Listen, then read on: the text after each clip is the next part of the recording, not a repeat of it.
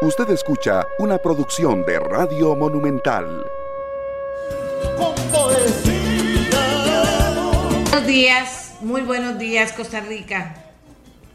De nuevo con ustedes para juntos poder aportar a la opinión pública nacional, para juntos eh, poder intercambiar preguntas y respuestas, para prestarle atención y aprender juntos también y juntas aprender de lo que nos dicen los expertos que vienen, poder encontrar voces diferentes como siempre para que usted escuche unos, escuche otros y al final usted tenga mayores elementos de juicio, ¿verdad?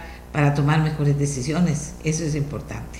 Pero por tanto, a la opinión pública nacional cada mañana, hoy les cuento que están preocupados los médicos de la reina Isabel, que ya está muy grandecita, pero que están preocupados y que inclusive eh, mandaron a, llamar a sus familiares por el estado de salud de la reina.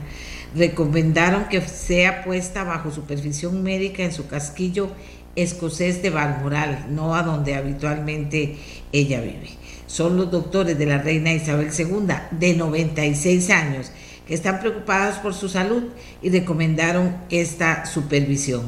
Tras una nueva evaluación esta mañana, los médicos de la reina están preocupados por la salud de su majestad y han recomendado que permanezca bajo vigilancia médica. La reina sigue sintiéndose cómoda y se quedará en Balmoral.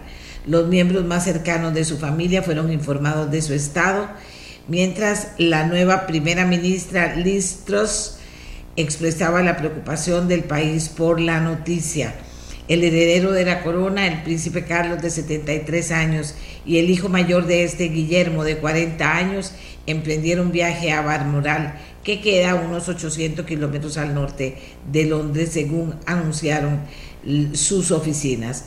La salud de la anciana monarca es motivo de creciente preocupación desde que el pasado octubre se supo que había pasado una noche hospitalizada para someterse a pruebas médicas cuya naturaleza nunca se precisó. Bueno, dicen los titulares que el país está profundamente preocupado por esta situación. Bueno, una reina que de una u otra forma mediáticamente nos ha mantenido cerca, ¿no es cierto? Y ahora vámonos aquí a Costa Rica para poder contarles a ustedes que los servicios del Banco de Costa Rica de licencias y pasaportes pasarían al Banco Nacional. Esto no lo digo yo, lo anunció el presidente de la República. El presidente de la República eh, también aprovechó al finalizar la, eh, la actividad de Consejo de Gobierno de ayer para responder a la pregunta de la venta del BCR y del 49%, por, 49% de las acciones de Links es una curita para la deuda pública. Esto dijo Chávez. Vendiendo el Banco de Costa Rica y el 49% de las acciones de Links, eh, hay gente que dice que eso es una curita a la deuda. No, es bastante eh, reducción de la deuda. De hecho, para el 2028 estaríamos bajando con estas contribuciones extraordinarias eh, la deuda al 60% del PIB.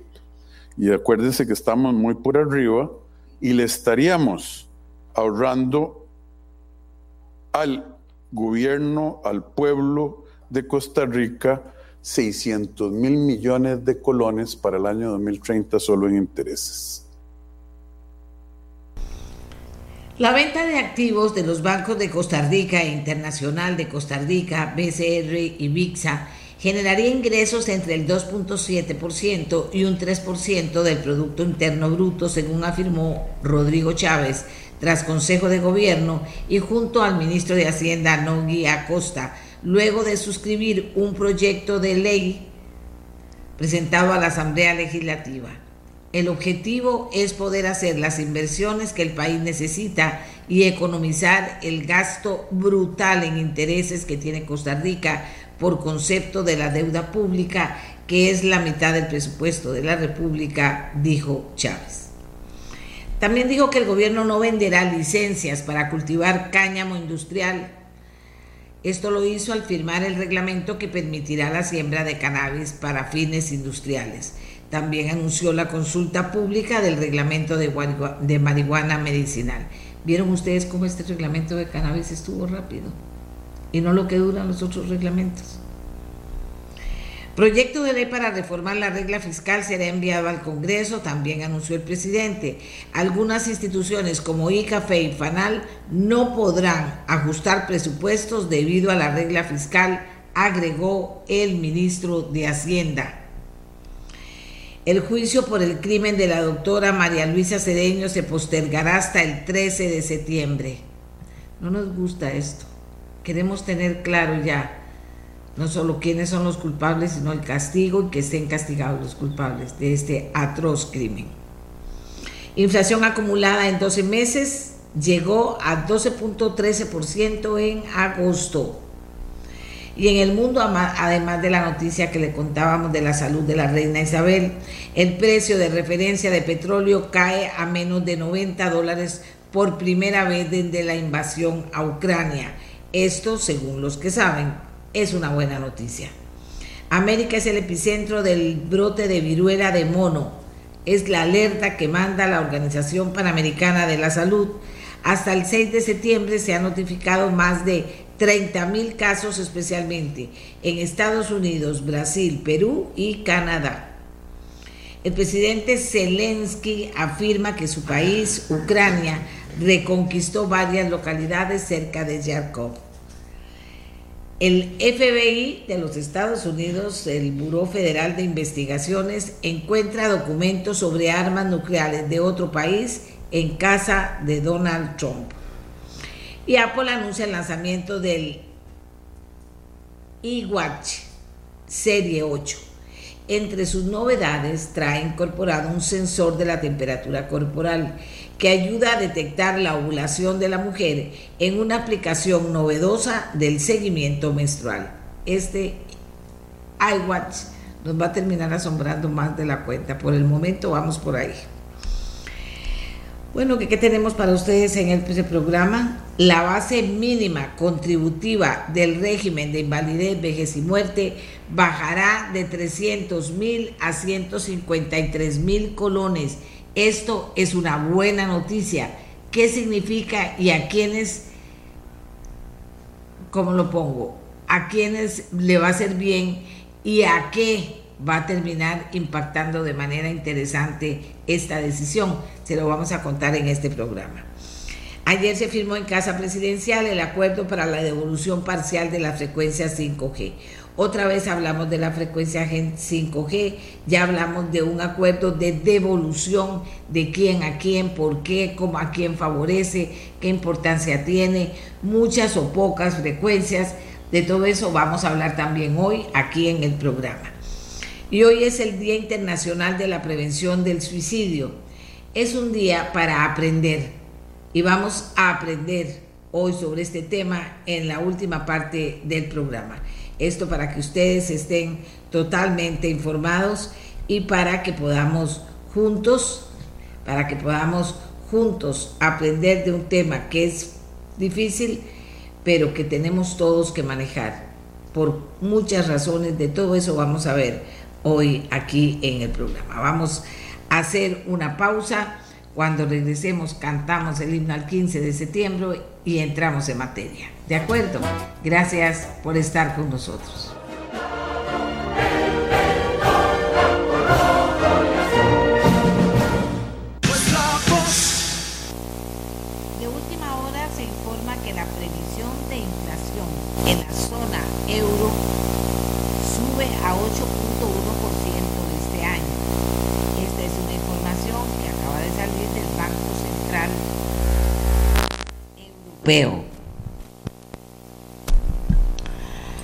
Repito, previsión de inflación en la zona euro sube a 8.1% este año, informa Banco Central Europeo.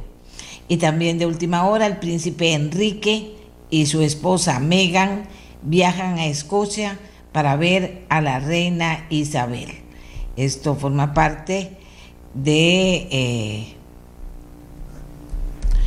Esto forma parte de la noticia que ya les adelantábamos sobre el estado de salud de la reina Isabel, que está preocupando a sus médicos, a su familia también y a los eh, habitantes de ese país. Eh, vamos ahora a presentar nuestro tema de hoy. Nuestro tema de hoy eh, merece explicación, como les decía, merece explicación. Y por eso le pedimos al gerente médico de la caja, perdón, al gerente financiero de la Caja Costarricense del Seguro Social que nos atendiera.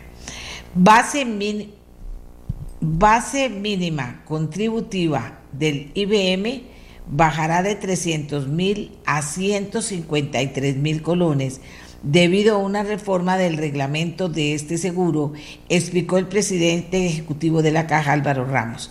El objetivo eh, de la medida es reducir la informalidad.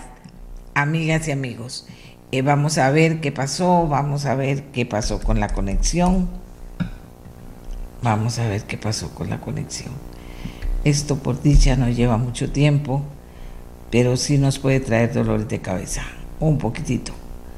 Vamos a ver. Vamos a ver. Es que hemos tenido un poquito con el link. Eh, haceme el favor, eh, Emanuel, volveme a mandar el link, por favor. Y lo arreglamos. El link para enviarle a los invitados. Parece que hay un problema.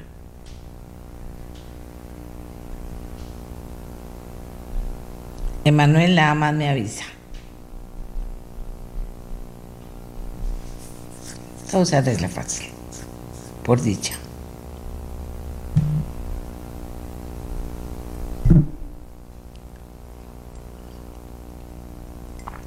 Creemos nosotros que es muy importante, muy importante que la gente entienda de qué se trata y dónde puede incidir directamente lo cual entonces nos va a dar tranquilidad a todos. Vamos a ver, aquí está ya el link. Vamos a ver, aquí está ya el link. Ah,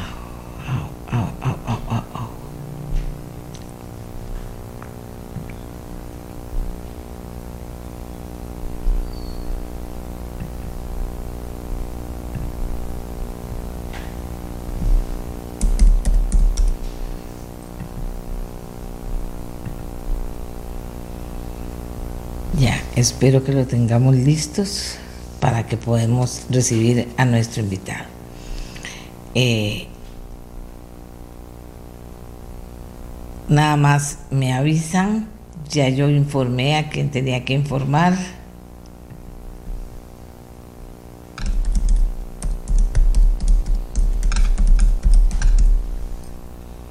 Hoy ha habido unos problemas con internet, bueno, por lo menos por aquí que nos han tenido batallando desde temprano. Pero ya parece que lo logramos.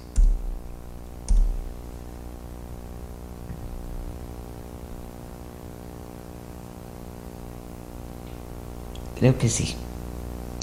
Creo que sí. Vamos.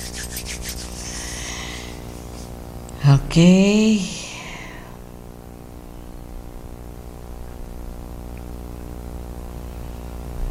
Esto es un minuto nada más de conexión, pero a veces cuando falla internet se nos complica un poco, pero ya, ya estamos, estamos listos para que no pase más.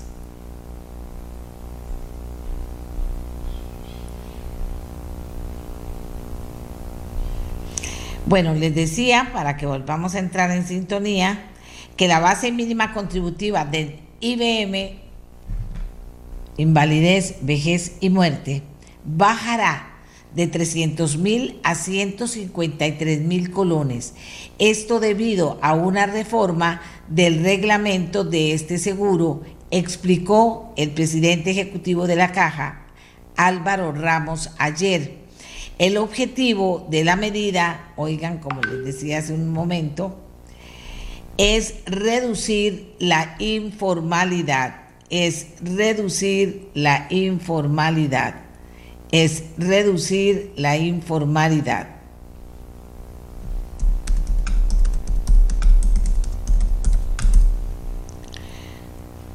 Ok. Oigan, todo esto que me suena tiene que ver con lo mismo que les estoy hablando.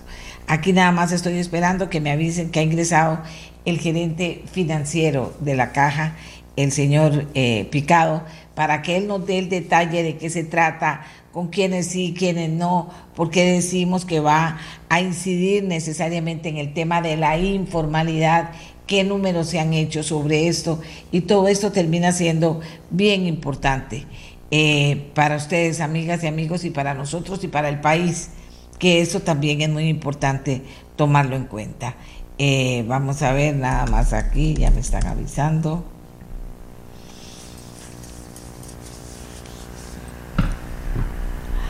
Que a veces se complica, no podemos hacer mucho. Yo hoy no voy a hacer mucho porque tengo muchos temas pegados que, que si yo eh, eh, comienzo a hablar y tengo que terminar un tema, entonces después se me, se me corren todos los temas y eso se vuelve un poquito eh, complicado, más al, final del programa con nuestros invitados. Entonces, nada más que me avisen y ya estaríamos listos para comenzar con un programa, con un tema que es muy puntual, pero que lleva muchas cosas para explicar. Pero el gerente financiero de la caja es muy hábil en eso y ya, eh, ya va a estar con nosotros para explicarnos de qué se trata ya se está conectando él, ya todas las, ya nos hablamos de nuevo, como dicen, digitalmente, y ya en momentos lo tenemos con nosotros. ¿De acuerdo? Que lo importante es no perder la calma. Porque ya sabemos que esto se arregla fácil, por dicha. Nada más que me avisen cuando esté listo. Son cosas que pasan en este trabajo y en el campo digital también son cosas que ocurren, pero se arreglan rápido. Y como les dije, ya nosotros tuvimos desde la mañana problemas. Finalmente logramos eh, eh, enviar cosas que había que enviar y, pero apareció este nuevo problemita y entonces tuvimos eh, que comenzar a padecer, pero ya, ya, ya va a estar listo esto.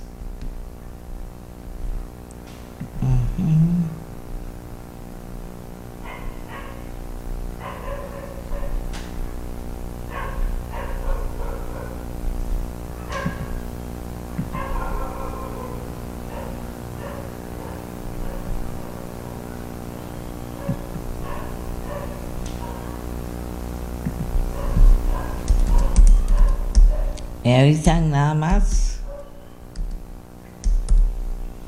Y estaremos aquí en silencio esperando la conexión porque no podemos ingresar con el resto de la gente porque ni puede el Señor. A ver. Ni puede el Señor ni podemos nosotros eh,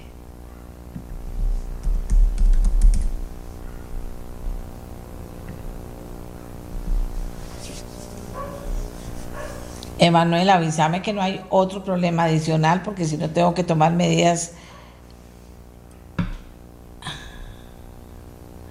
O sea, y el, y el Zoom está bien.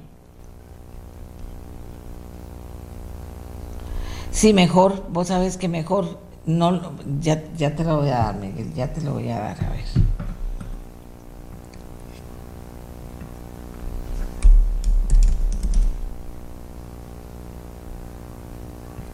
Sí, debe ser que hay algún problema adicional al que ya les decíamos a ustedes, porque aquí me están diciendo que ya se está conectando, pero algo le debe haber pasado. El teléfono, por favor.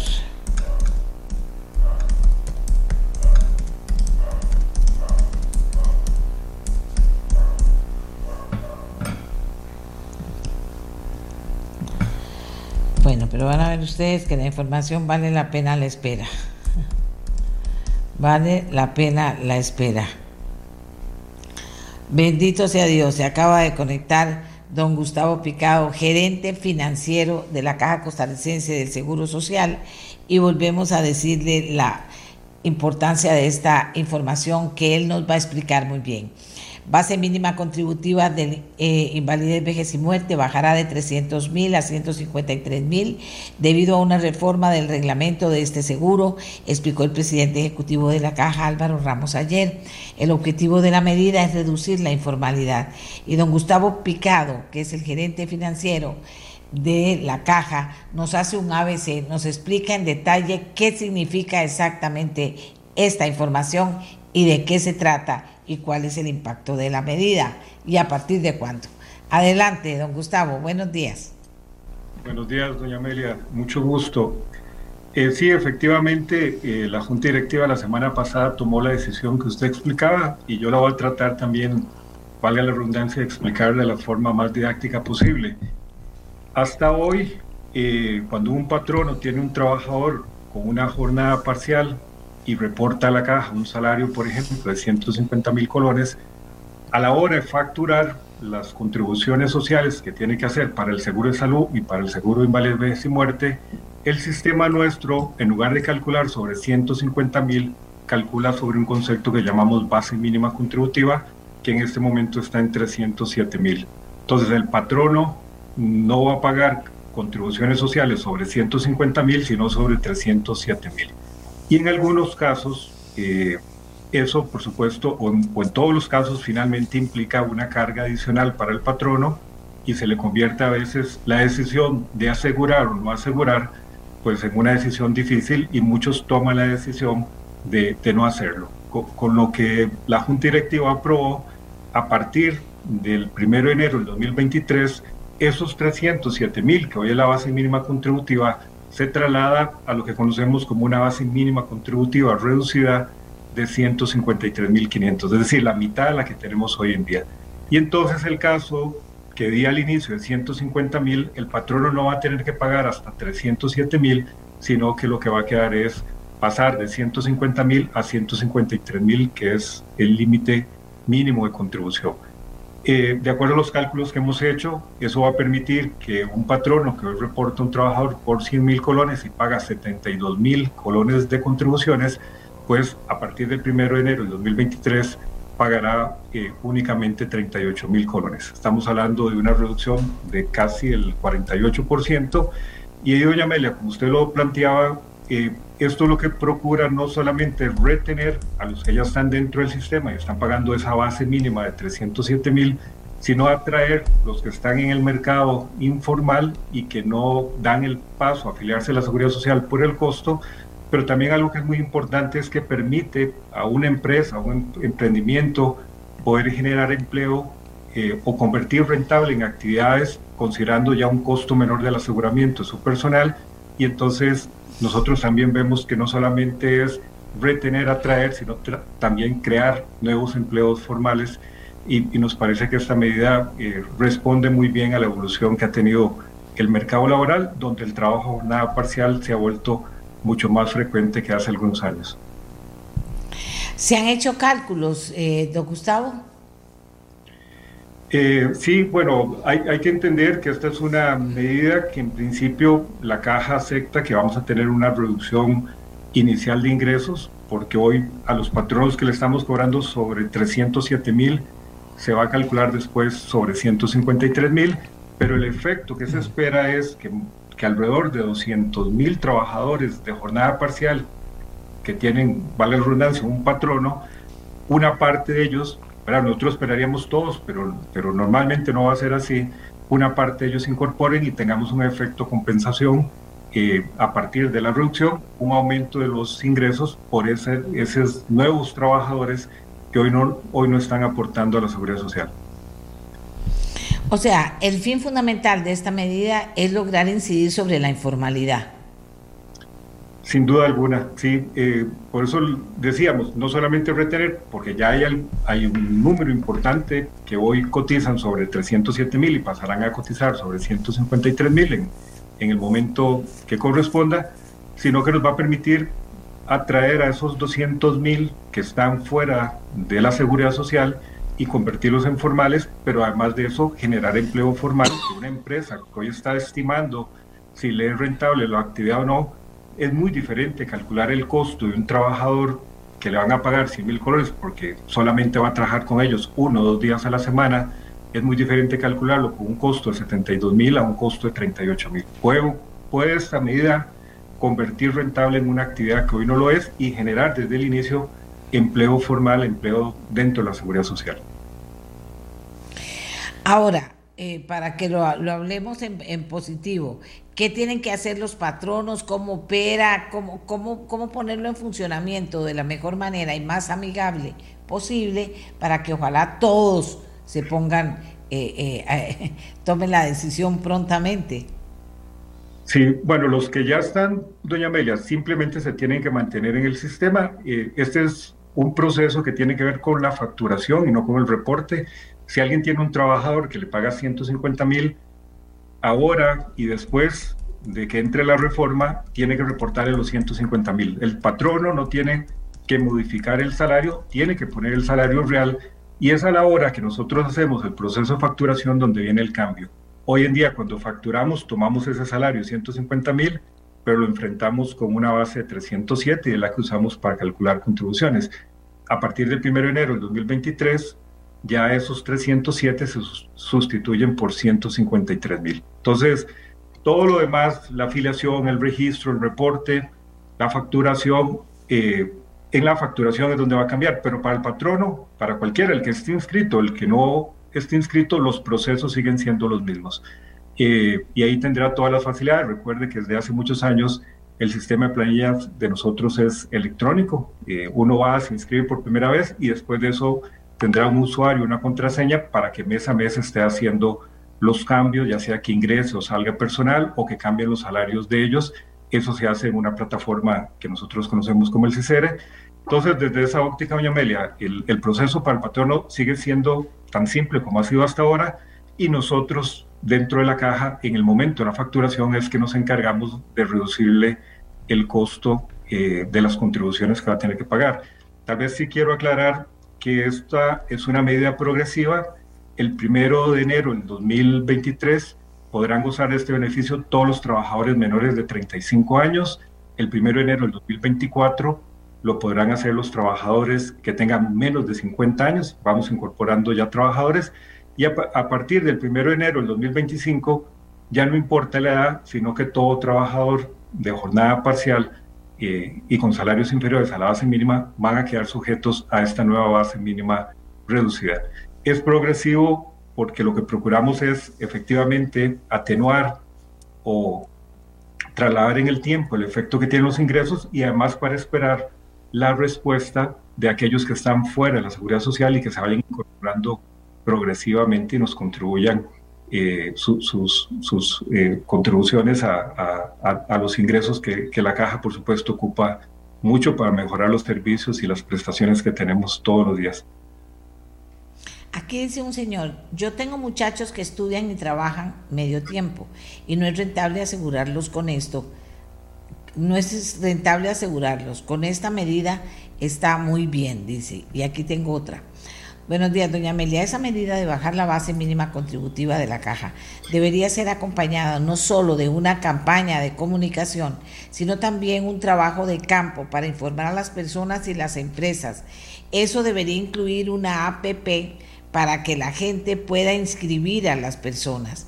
La caja del Seguro Social debe ser amigable para las personas, dice esta persona que nos escribe y nos parece interesante, don Gustavo.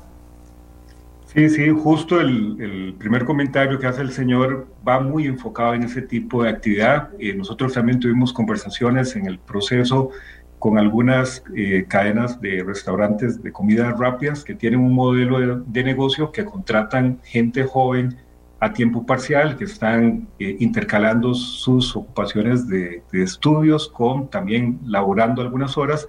Y este modelo y esta reducción de la base mínima va muy enfocado en eso eh, yo siempre aclaro que, pareciera ser que, esto tiene un objetivo a veces financiero, pero realmente siempre tiene un objetivo de ampliar la cobertura, porque usted, doña Amelia, que recibe tantos mensajes y tantos comentarios, entenderá la diferencia que significa estar incorporado y cubierto por la seguridad social y no estarlo. No estarlo significa eh, estar expuesto todos los días a cualquier situación de salud, cualquier necesidad de un servicio y no poder acceder a, los establecimientos nuestros y eso pone a la gente en un riesgo, una incertidumbre enorme. Entonces, eh, desde la caja estamos muy satisfechos con la medida, pero pensando mucho en que la gente se incorpore y tenga una protección efectiva, que es lo que siempre procuramos. Claro, y, tener una APP y facilitar todo esto lleva un trabajo eh, adicional. Eh, no, no, en realidad nosotros tenemos una, un app que, que, es el hermano de Ledos, por llamarlo de alguna forma, que es, que es Móvil, que tal vez no es tan conocido, pero que parte también de los comentarios que hacían eh, eh, es efectivamente, nosotros vamos a estructurar, diseñar una campaña, porque esta información tiene que llegar a todos estos patronos, que, que es importante que sepan que ahora va a ser más económico, pero también más fácil poder incorporar a estos muchachos que seguramente cuando salimos un fin de semana a una zona turística los encontraremos en un restaurante trabajando sábado y domingo, dos días a la semana, y para un patrono, eh, en este momento incorporar a un muchacho, una muchacha que trabaja dos días a la semana, se le hace muy difícil porque finalmente tiene que pagar casi lo equivalente a un salario mínimo completo, cuando en realidad solamente trabajó ocho días a la semana. Esta medida va en función de ese tipo de comercio y pensamos que, que, realmente va a tener un gran impacto, pero sí, hay que hacer mucho trabajo de información, comunicación y también de educación, que es muy importante. Sí, porque, bueno, mi área es la comunicación, pero sin duda alguna, si no se comunica, podría, porque sí lleva un acomodo de parte de los patronos. Si no se comunica, y hay mucha gente que no se da cuenta de este tipo de cosas, pues entonces el, el, muchacho no llega o la persona a preguntarle al patrono, o el, el patrono no le habla a la persona que le lleva la contabilidad, o sea, que eso se puede volver complicado si no hay una campaña de comunicación asertiva de todas formas hay tiempo para prepararse de aquí hasta enero, pero si la campaña no se da, podría ser más bien un efecto que, afecte en lugar de ser un paso adelante. ¿Me explico? Sí, sí, sí, totalmente. Eh, nosotros vamos a trabajar en eso, doña Amelia, y, y bueno, lo estaremos viendo en medios en el momento indicado. Todavía tenemos espacio, como usted lo plantea, entrar a regir a partir del 1 de enero de 2023 y lo que nosotros quisiéramos realmente es que todo patrono eh, esté desde el principio eh, asegurando a sus trabajadores, porque el efecto que tiene no asegurarlos es que algún día tantos el servicio de inspección de nosotros visita el comercio y encuentra un patrono que tiene un funcionario, un trabajador desde hace tres años o cuatro años, y ahí es donde nacen las famosas planillas retroactivas, que al final se vuelven una carga financiera muy difícil de superar y es cuando aparecen también las deudas por montos significativos ante la institución. Si el patrono desde el primer día, desde el primer mes, cumple con la norma y le estamos facilitando en este momento el costo que implica eso, yo creo que una buena decisión, una decisión racional para todo patrono, sea grande, pequeño o mediano, es estar al día con la caja, registrar a sus trabajadores y más ahora que el costo se reduce significativamente, sobre todo en salarios de jornadas parciales. Eh, don Gustavo, hace rato que se venía hablando de esto. Bueno, hubo cambio de timón, un nuevo presidente ejecutivo en la Caja Costarricense del Seguro Social y poco tiempo después se toma finalmente la decisión. ¿Hay otras medidas que estén casi de la mano de esto, eh, estudiándose en este momento para cambiar de las que se han venido hablando por, por mucho tiempo? Sí, bueno, hay dos iniciativas que me parecen muy relevantes. Una es que se trabaja en un reglamento para implementar la ley que permite condonar intereses, recargos y multas, la ley 10.232, que fue aprobada, publicada a inicios de mayo de este año. Eh, se ha estado trabajando, ya tenemos básicamente el, el texto completo del reglamento, esperamos que pronto se pueda publicar a consulta pública y que después se pueda implementar. Ahí hay, digamos, una oportunidad importante para patronos y trabajadores independientes que tienen deudas hoy y que a partir de que entre en vigencia el reglamento van a poder obtener reducciones en sus, en sus deudas y facilidades también para pagar. Creo que esa es una noticia muy importante. Y lo otro es que en paralelo venimos trabajando en reformar un reglamento que, que ya teníamos vigente del año 2019 que tiene que ver con el aseguramiento de trabajadores de microempresas. Eh, habíamos hecho una iniciativa que ha tenido un impacto bastante modesto y entonces estamos cambiando un poco las reglas porque creemos que las microempresas, que es un, es un número muy importante de patronos, tenemos que dar un paso adicional, eh, innovar y dar mejores condiciones y la reglamentación nueva va a permitir que este tipo de empresas eh, puedan eh, afiliarse a un costo menor que el que tienen ahora. Es también un modelo interesante pero todo va sumando, Yamelia, dentro de la idea de reducir la informalidad a través de la afiliación con la caja. Vamos a ver, aquí dice otra persona, eh, que me parece interesante también, dice, el enfoque que la caja debe tener para los informales no es el costo de no hacerlo, ni de las consecuencias en acceso al servicio, debe ser un enfoque de acercamiento la pregunta de los inspectores, luego de explicar el cambio, debe ser, ¿cómo le puedo ayudar para su formalización? Dice esta persona. Sí, sí, sí, nosotros estamos de acuerdo en eso. Yo también creo que el patrono, todo aquel que quiere iniciar una actividad de manera formal, lo primero que tiene que hacer es considerar el pago, las contribuciones sociales dentro de su flujo financiero y su estimación de rentabilidad. Eh, en algunos casos, sobre todo en las microempresas y emprendedurismos, inician la actividad sin tomar en cuenta que hay que pagar las contribuciones sociales, que hay que pagarse a, los trabajadores que están con ellos. Eh, y también creo que no solo la caja tiene que acercarse, sino que también los patronos tienen que entender que esa es una obligación que tienen. Mucho nos pasa, doña Amelia, que inician una actividad, a veces en, dentro de la casa, en, en un lugar pequeño, va creciendo, pero no van cumpliendo con sus obligaciones con la seguridad social. Hay que recordar que esto lo estamos viendo desde la óptica del aseguramiento y el financiamiento, pero esto se expresa finalmente en todos los servicios y prestaciones, particularmente en establecimientos de salud, que damos 24 horas, 7 días a la semana y que ocupamos los, los aportes y las contribuciones de todo para darle sostenibilidad y para poder financiar las mejoras que todo el mundo nos demanda constantemente. Sí, un cambio de actitud. Por eso yo digo que no solamente son las medidas, no solamente los mandos medios, no solamente los líderes, sino que cada trabajador de las instituciones, cuando se producen esos cambios, debe estar claro, informado primero, eh, copiar si está informado, ¿verdad? claramente y luego tener la actitud de saber que hay un cambio y que hay que fortalecerlo desde cualquier parte de la institución que la pregunta se, se produzca que le digan, ah, mira, es que en la caja es cierto que está pasando esto, pues que esté preparada toda la gente para redireccionar a las personas al lugar indicado, pero para hacerlo con una forma inclusiva, eso es muy importante. Sin duda alguna, Yamelia, en eso estamos trabajando y siempre recordamos eh, esa frase que, que escuchamos a menudo, ser una caja más amigable y que entendamos mejor cómo han cambiado las condiciones laborales, económicas, sociales, culturales y ser una caja que se adapte a, los nuevos tiempos. Muchísimas gracias a don Gustavo Picado, gerente financiero de la Caja Costarricense del Seguro Social. Creo, que lo ha explicado muy claro pero tenemos que tomar nota, así como ha habido gente que escribe diciendo, ah, muy bien, voy a ver cómo hago, me parece interesante, que lo entiende bien, habrá patronos que no lo entiendan, es una obligación también de las personas que llevan la contabilidad tenerlo claro, informarle a los patronos, en fin, para que esto camine, para que comience a moverse y cuando las cosas se mueven, no hay problema, seguimos adelante. Cuando las cosas están paradas y no hay forma de que se muevan, hay problemas graves.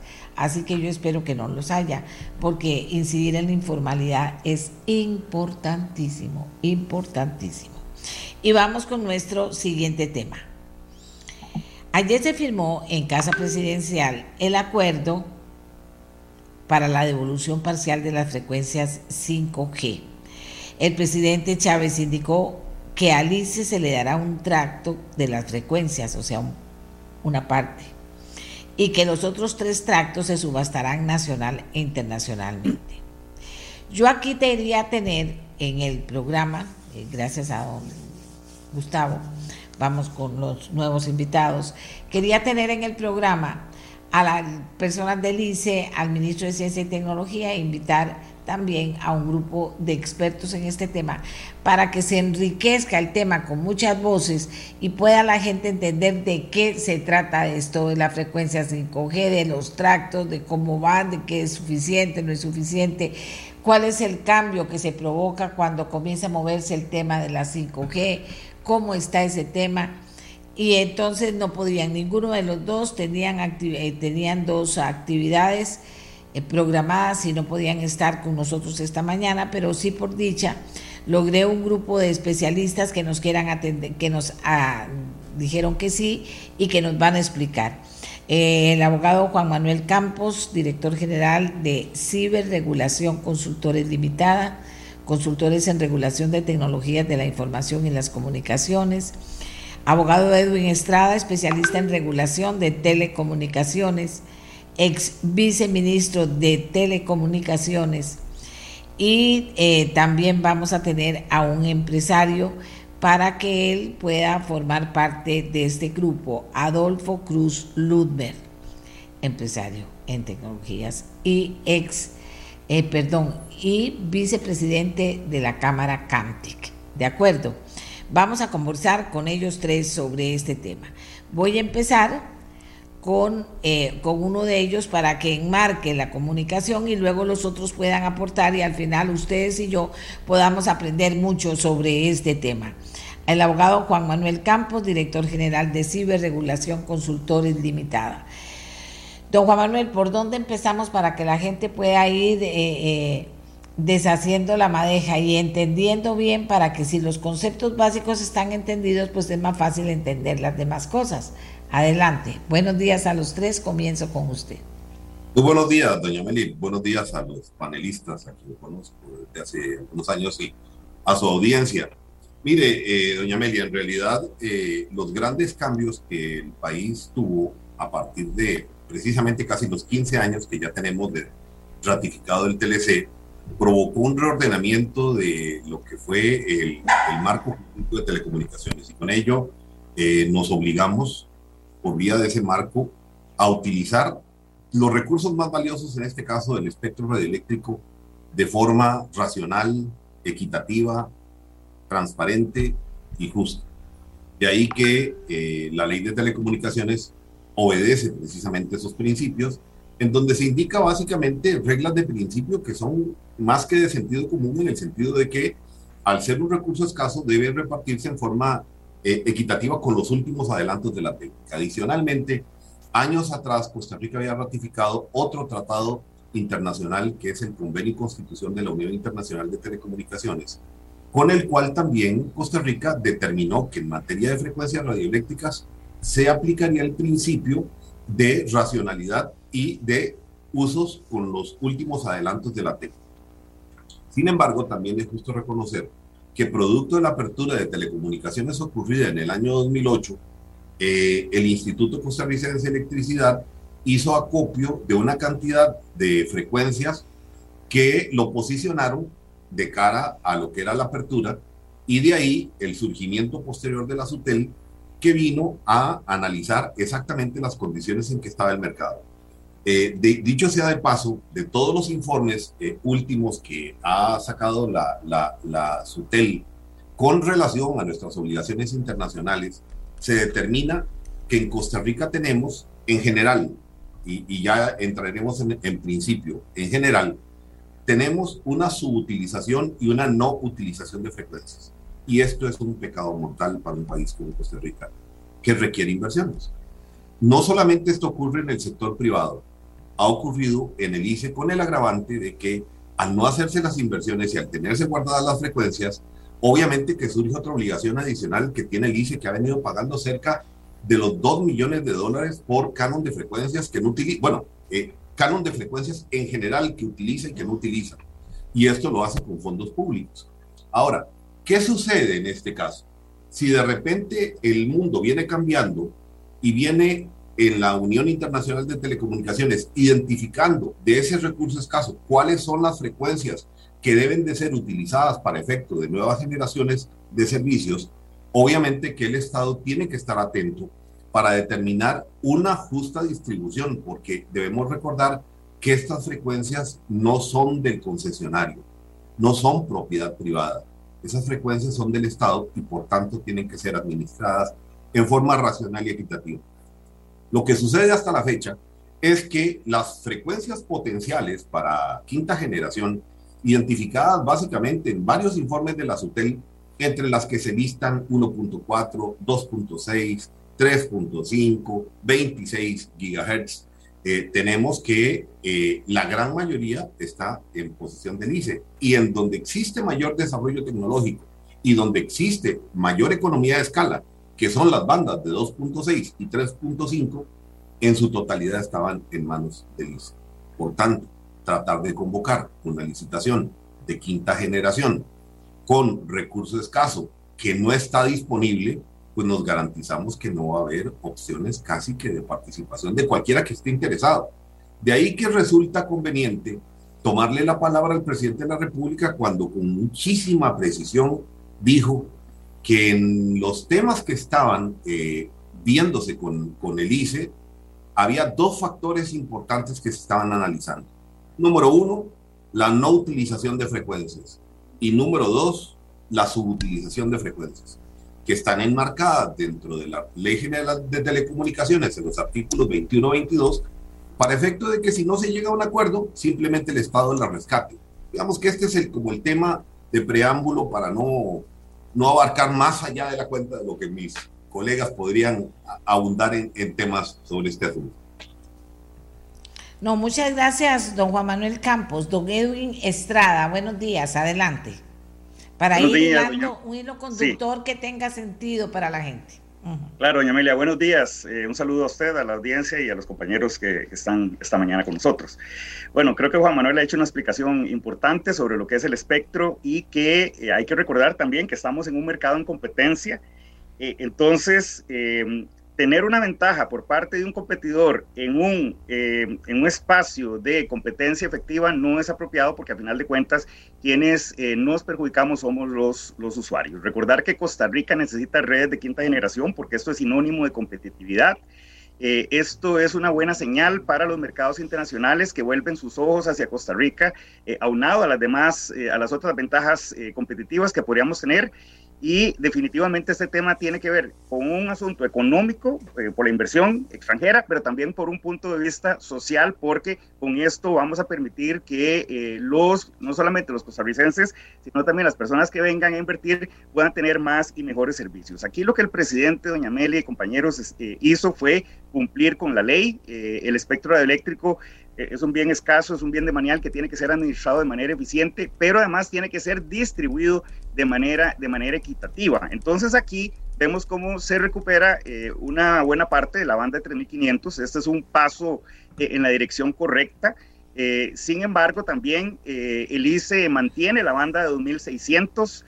esta banda también es imprescindible y no hay una justificación técnica jurídica para que un operador, cualquiera que sea, eh, tenga completa la banda de, de 2600. Entonces, aquí eh, es importante hacer pues un llamado al, al, gobierno de la República para que continúe con los procesos eh, que están abiertos ya en torno a la banda 2600. Hay un procedimiento administrativo eh, abierto en el, en el seno del Ministerio de Ciencia, Tecnología y Telecomunicaciones.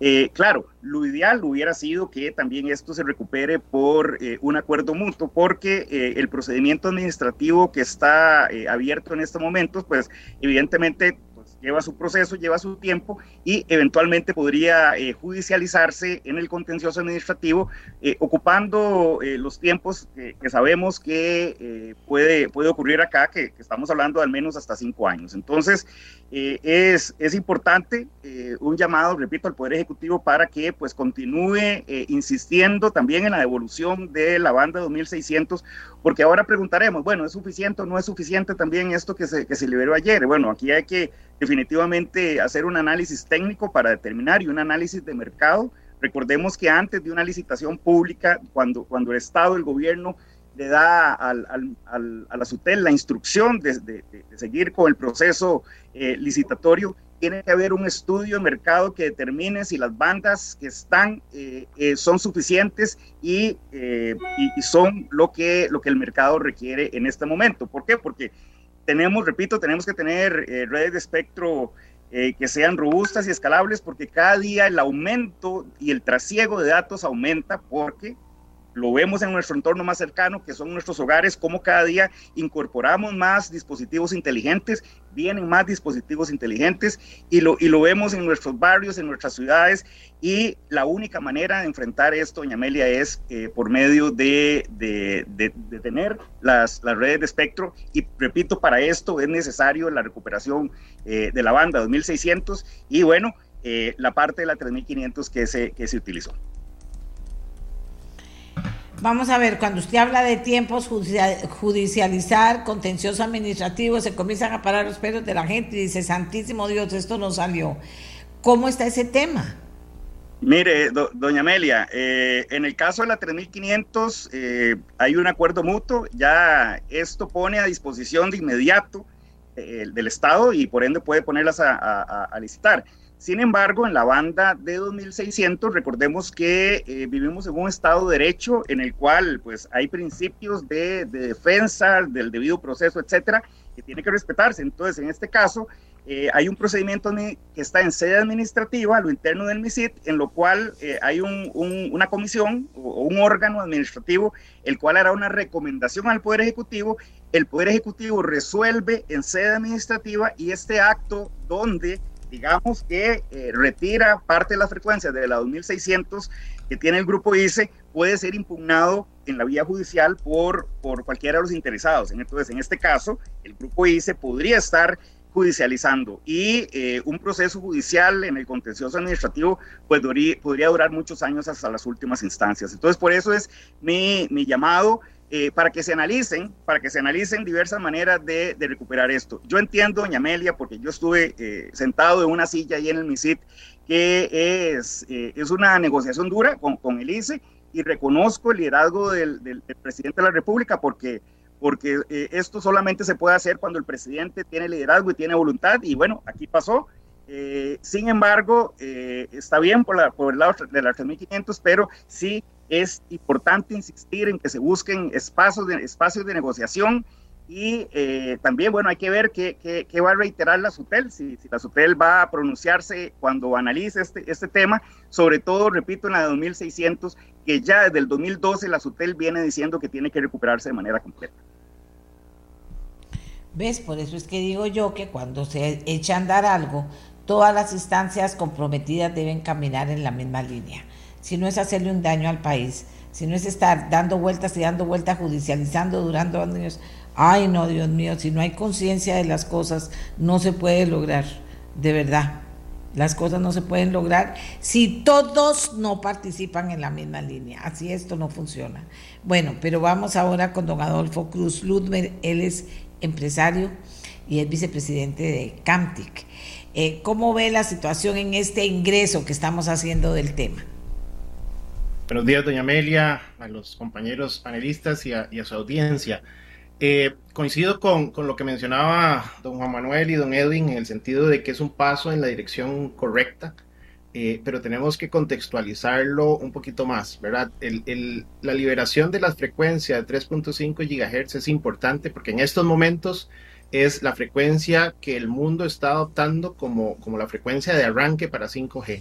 Sin embargo, esto va a irse expandiendo. 5G va a necesitar frecuencias bajas, frecuencias medias, como la de 3.5, como la de 2.6 que mencionaba Edwin, eh, pero además frecuencias altas. En algún momento del tiempo eh, se van a requerir más frecuencias. Entonces, en la medida en que nosotros seamos lo más efectivos posibles en la recuperación de ese espectro para tenerlo a disposición del país, eh, va a ser mejor. Tomemos en cuenta que que si bien esta noticia que se dio ayer es muy positiva, eh, nosotros como país tenemos cuatro o cinco años de, retraso, ¿verdad? Y además, a partir de aquí, no es que ya mañana vamos a tener 5G. Esto lo que va a generar es la opción de una subasta pública eh, que nos va a dar resultados probablemente dentro de 18 o 24 meses. ¿verdad? Entonces todavía nos falta eh, un trecho importante. 5G además es, es importante mencionarlo, es un cambio de paradigma. Eh, las redes anteriores pues vinieron evolucionando eh, de manera incremental. Eh, desde mi perspectiva 5G cambia el paradigma de manera completa, ahora es un rediseño total de la red que ofrece un mundo de oportunidades prácticamente ilimitado. Y es ahí desde la perspectiva de la empresa privada y yo como empresario y, representante de Camtic donde vemos una oportunidad país en esquemas de innovación que se puedan apalancar justamente en todas esas posibilidades y beneficios que ofrece 5G. Ahí es donde yo siento además que si bien la noticia de ayer es muy positiva, nosotros como país, y esto es un llamado posiblemente al gobierno también para que, para que ayude en una función de articulador, necesitamos pensar de manera más integral, ¿verdad? Esto, esto es un planeamiento no solo de, recuperación de frecuencias, de despliegue de infraestructura, sino como país, cómo vamos a aprovechar todas esas oportunidades gigantescas que 5G nos ofrece, entendiendo que tenemos una posición geográfica privilegiada, tenemos una industria privada fuerte, una, un esquema de inversión, eh, de, atracción de inversión extranjera directa eh, muy robusto. Entonces tenemos como país una serie de condiciones que nos permitirían ser un jugador de primera línea si articulamos todos los elementos, y aquí estoy hablando de educación, si pensamos que dentro de 5 o 7 años muchas de las carreras que van a ser claves en ese momento hoy no existen, tenemos que empezar a diseñarlas desde ya.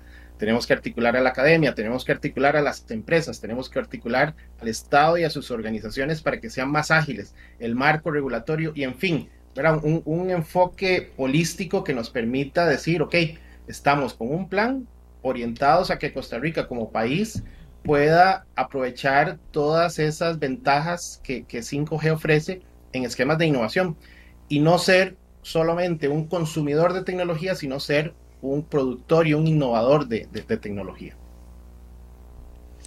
Vamos a ver, aquí me dice alguien, o sea, en el tema de las frecuencias, ¿el Estado peleando judicialmente contra el Estado, don Juan Manuel?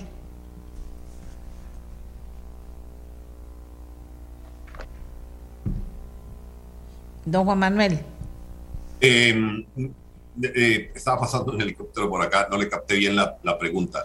Eh, si me la repite. Que una persona, una persona pregunta, en el tema de las frecuencias, el Estado peleando judicialmente contra el Estado, entonces. Bueno, e, e, esa es como, como una paradoja de la realidad actual.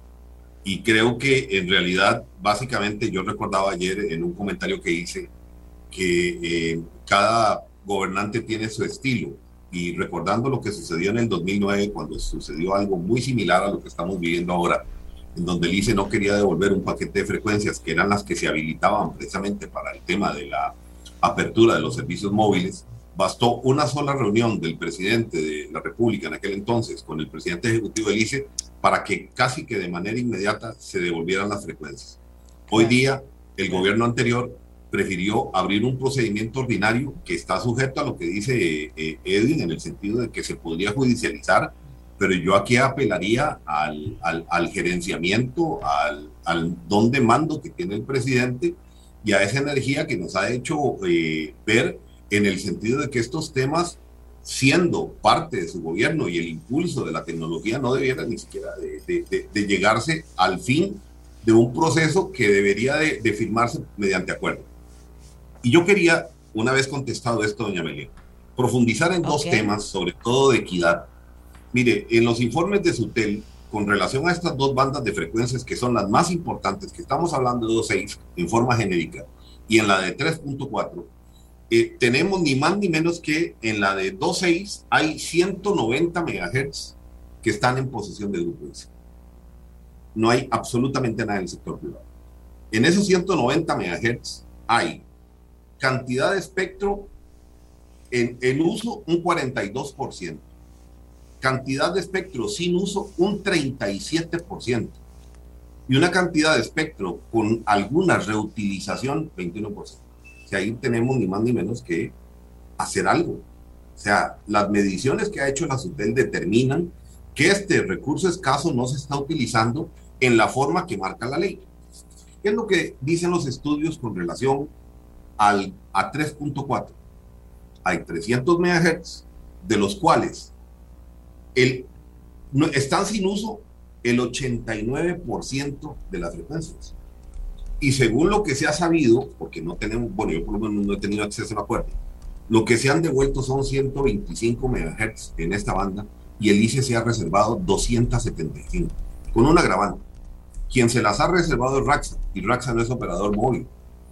Y la ley de telecomunicaciones exige para todo operador, en caso de que quisieran cederlas al ICE, requiere de utilización de las frecuencias. La pregunta es cómo le van a hacer. Entonces, digamos que aquí hay algunos temas de fondo que me parece que todavía no están resueltos. Yo decía que el camino al cielo está empedrado de buenas intenciones, pero eh, la evidencia que son los estudios técnicos de la SUTEL, la evidencia es que no se están haciendo las inversiones en el sector. La evidencia es que hay un uso inadecuado en algunos y en otros casos el no uso de las frecuencias es un daño lamentable para el país. El, espectro radioeléctrico, para que los oyentes pudieran eh, eh, eh, hacer una comparación, es como tener una mina en el cielo. Y esa mina en el cielo requiere de una explotación gradual, equitativa, sana.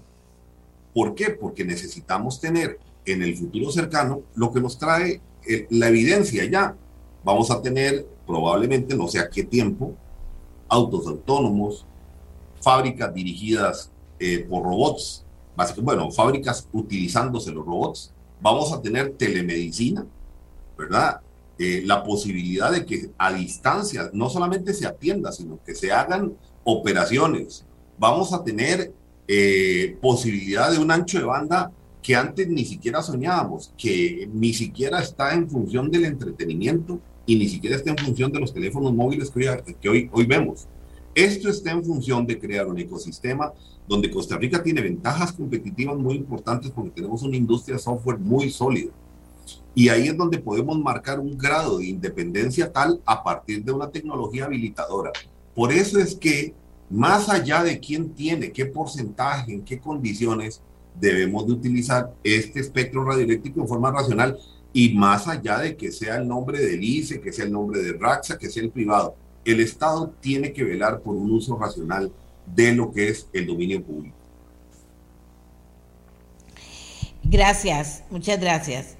Es estaba pensando, eh, eh, estaba pensando que aquí las cosas se complican de una manera que a veces dice uno, pero como si eso está a una llamada telefónica.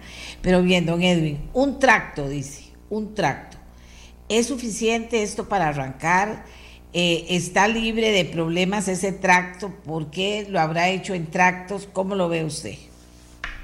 Mire, doña Amelia, como le decía en mi anterior intervención, eh, es, es, muy difícil decir si es suficiente o no en, en, este momento, ¿verdad? Porque la SUTEL había hecho un estudio, unos estudios hace, hace algún tiempo y había determinado eh, qué era lo necesario. Y la SUTEL había dicho, ¿verdad? Desde el punto de vista técnico, hay que recuperar de la banda 2600, como dijimos, y la 3500. Entonces, si bien es cierto, eh, en, en, teoría y en el papel podría iniciarse un proceso, eh, un proceso licitatorio, sin embargo, sería muy arriesgado decir en este momento, doña Amelia, si es suficiente o no es suficiente. Eso creo que lo debe determinar el mercado para esto sí le digo que, eh, que sí es necesario insistir en la banda 2600, ¿verdad? Pero yo no me atrevería a, afirmar eh, de manera categórica que es suficiente para esto porque habría que tenerse los estudios de mercado.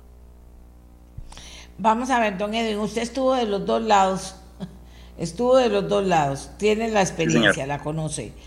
¿Qué tan difícil, porque de verdad que aquí la misma gente me lo está diciendo, pero a mí misma, ¿verdad? O sea, ¿qué tan difícil, pienso yo, puede ser coger teléfonos y arreglar esto sentados hablando?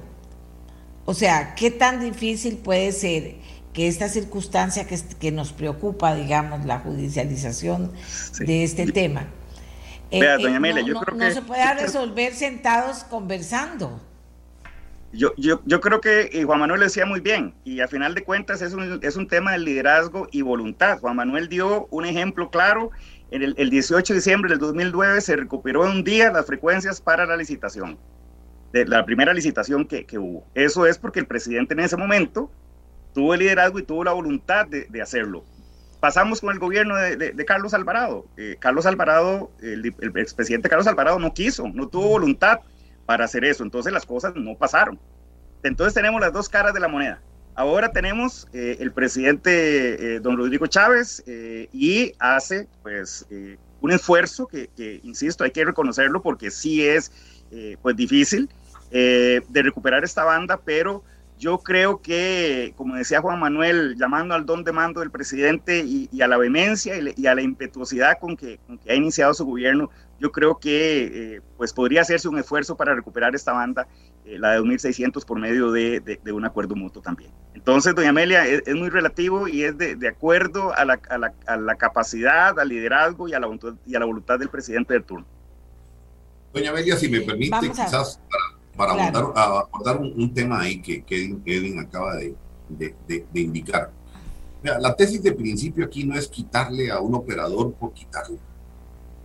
Aquí la tesis de principio es, hagamos los estudios técnicos y de los estudios técnicos se determina la cantidad de espectro que, está, que es necesaria para esa operación. Yo le acabé de dar datos en la banda 2.6 y es evidente que hay una no utilización y una subutilización. ¿Qué sucedió en esta banda 26? Bueno, que el ICE la traía como remanente histórico cuando se dio la apertura y que forzadamente se dio un cambio en el Plan Nacional de Atribución de Frecuencias para que el ICE pusiera la red de cuarta generación, que es la red candidata probablemente a hacerle la actualización para brindarse servicios en lo que se llama non-standalone en quinta generación, que es lo que han anunciado aparentemente.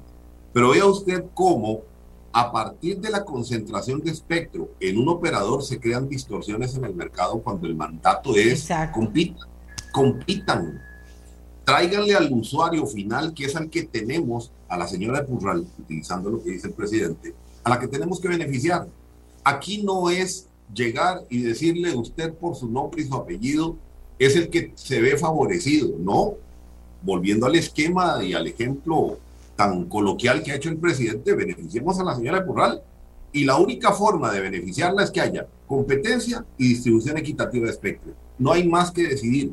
Este no es un tema, si lo queremos enredar en el tema técnico, lo enredamos. Y empezamos a hablar de las frecuencias y de que cómo está el espectro, cómo navega la onda. Al final de cuentas, este tema es más de sentido común. Por eso yo apelo al liderazgo del presidente de la República, que como bien lo dice Edwin, ha ejercido su mando y eh, tiene resultados concretos, que a diferencia del anterior gobierno ya tiene un acuerdo parcial. Ahora, yo lo único que le sugeriría es, eh, como utilizó el día de ayer en forma muy clara y precisa el presidente el término de neutralidad tecnológica, que de repente uno dice si se está informando el presidente. Bueno, en aras de esa información que el presidente está atendiendo, simple y sencillamente es ver un informe. Es más, se lo voy a dar el informe es el 11491, SUTEL DGC 2021 del 10 de diciembre del 2021, para que con prueba técnica se determine que hay un uso ineficiente del espectro radioeléctrico en Costa Rica. Oye, Amelia, y, tal vez para redondear la idea, eh, no hay que perder de vista la oportunidad. Este es un mercado que el Foro Económico Mundial estima al 2035 en 13.2 trillones de dólares. Eso es lo que 5G va a agregar a la economía mundial.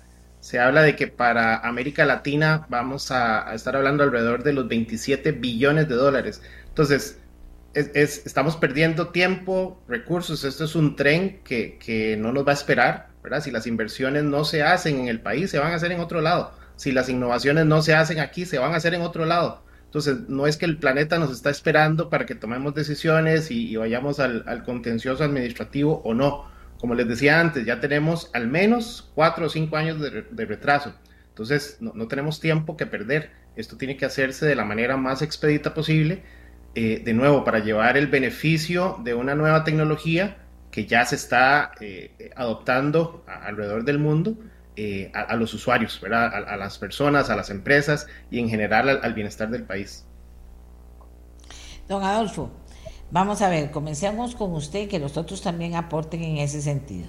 ¿Cuál sería la diferencia entre vivir, con, porque siempre dicen eso, la diferencia entre vivir sin 5G como ahora o con este tracto de 5G? ¿Cuál sería la diferencia en la vida de la señora de Purral? por ejemplo, para usar el mismo término. Porque el presidente, eh, sin duda alguna, y desconocerlo no, no, no es eh, lo importante porque no, hay, no se puede desconocer, tiene un apoyo multitudinario de los costarricenses, digamos. Está tomando una decisión.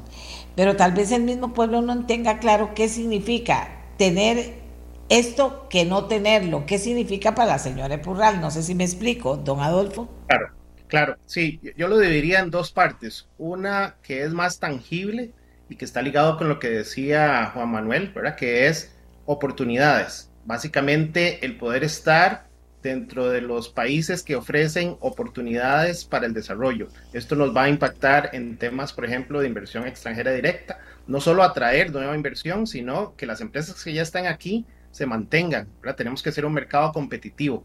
Además, vamos a tener aplicaciones eh, específicas que, van a ayudar a la población, temas de ciudades inteligentes, seguridad, el análisis, por ejemplo, de, videos en, zonas abiertas que permitan eh, tomar decisiones sobre esquemas de seguridad, agricultura, manufactura. son temas mucho más tangibles que ya hoy estamos viendo en otros países. Y está la otra parte que es... Pongamos, pongamos, eh, don Adolfo, pongamos eh, un ejemplo en cada una. Casa inteligente, ¿qué significa?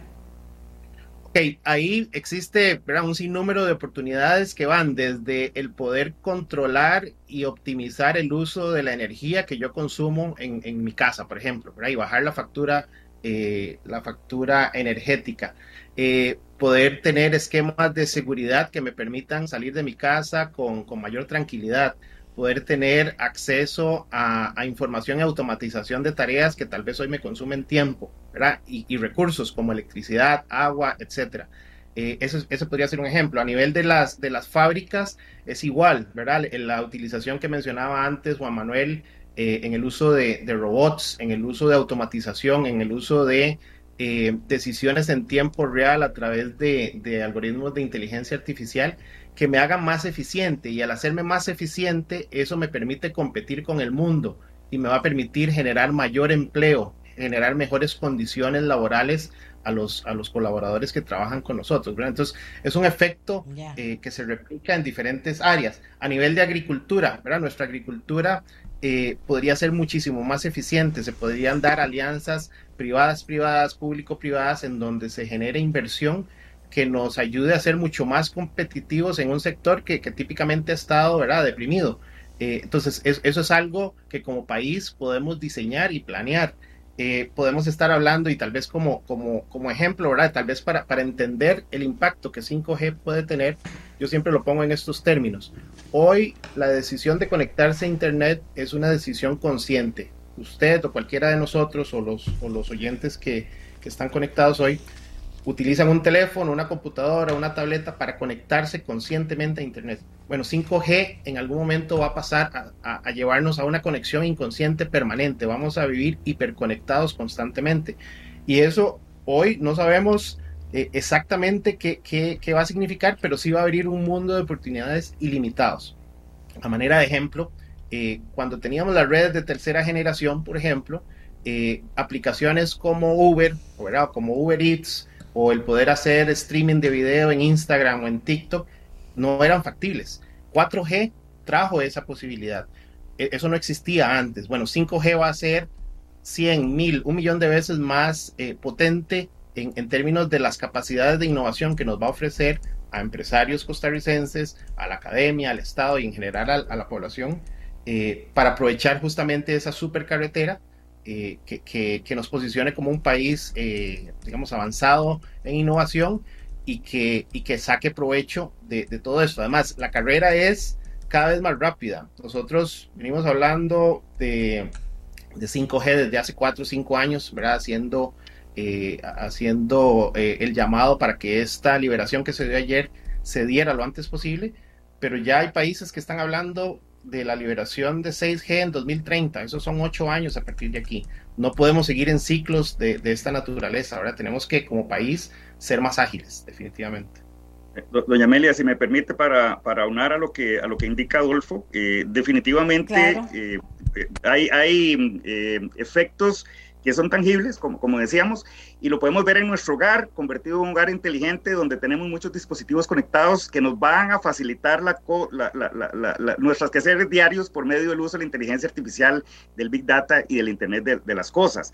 Pero así podemos seguir viendo los ejemplos en todos nuestros entornos, por ejemplo, en las, en las, en las fábricas que decía Adolfo, se van a utilizar todas estas tecnologías para hacer los procesos productivos más eficientes más rápidos y esto significa entonces que vamos a tener más y mejores productos y servicios y se van a aumentar también la cantidad de, productos. Entonces, definitivamente, esto es un ganar-ganar porque al tener estos productos nos vuelve más competitivos a nivel internacional y todo esto va a redundar en, ingresos de divisas y eh, que, tanto se requieren en estos momentos.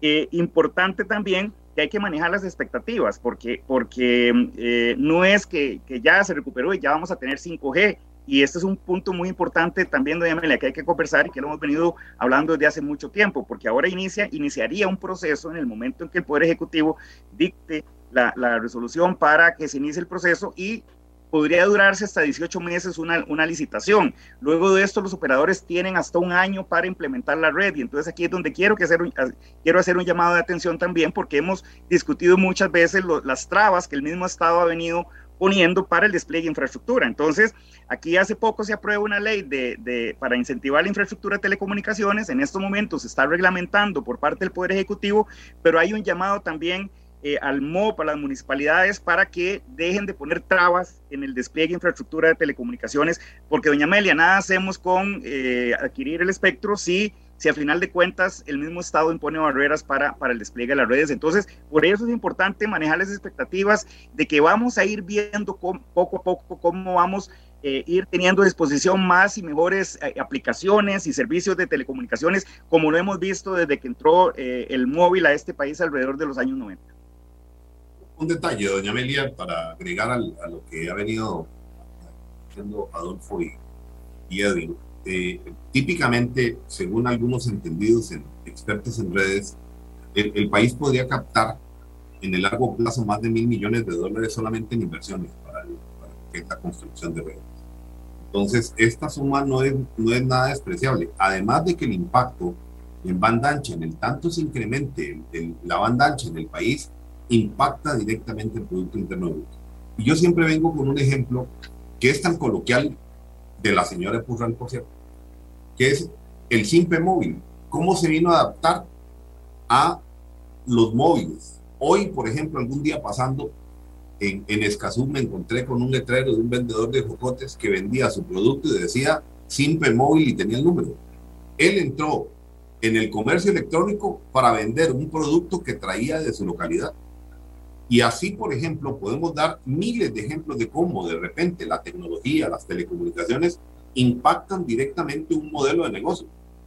Y no podría ni siquiera decirle qué podría venir. Lo único que sí le puedo indicar es que los estudios realizados, sobre todo por los, estudios de Raúl Katz, señalan que hay una correlación directa entre disponibilidad de ancho de banda y, y el impacto en el Producto Interno Bruto.